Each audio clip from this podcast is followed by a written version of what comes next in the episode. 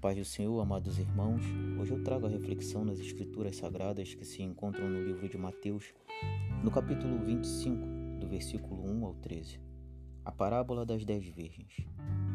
Então o reino dos céus será semelhante a dez virgens, que tomando as suas lâmpadas, saíram a encontrar-se com o noivo.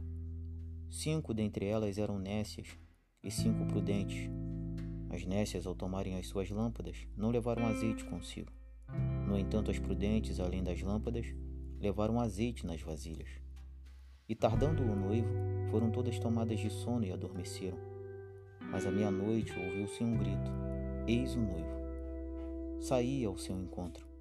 Então se levantaram todas aquelas virgens e prepararam as suas lâmpadas. E as nécias disseram às prudentes: Dai-nos do vosso azeite, porque as nossas lâmpadas estão se apagando. Mas as prudentes responderam: não.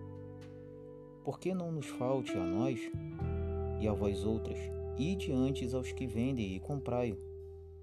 E saindo elas para comprar, chegou o noivo, e as que estavam apercebidas entraram com ele para as bodas, e fechou-se as portas.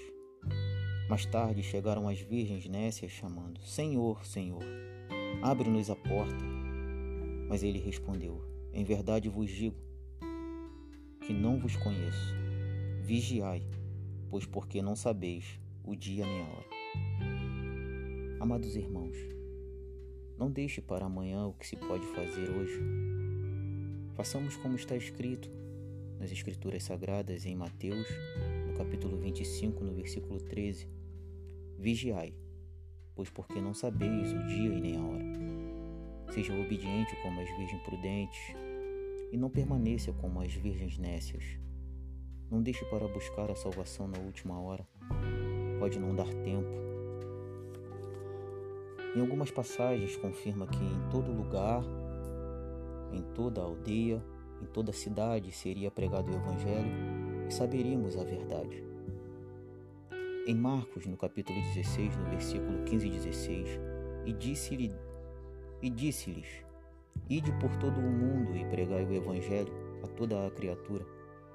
Em Mateus 28, 18 e 20, Jesus aproximando-se falou-lhes, dizendo a toda a autoridade me foi dada no céu e na terra.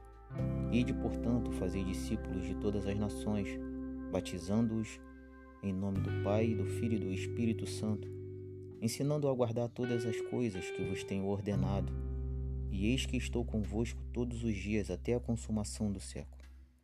Em Lucas, no capítulo 9, no versículo 6, diz a palavra: Então saindo, percorriam todas as aldeias, anunciando o evangelho e efetuando cura por toda a parte.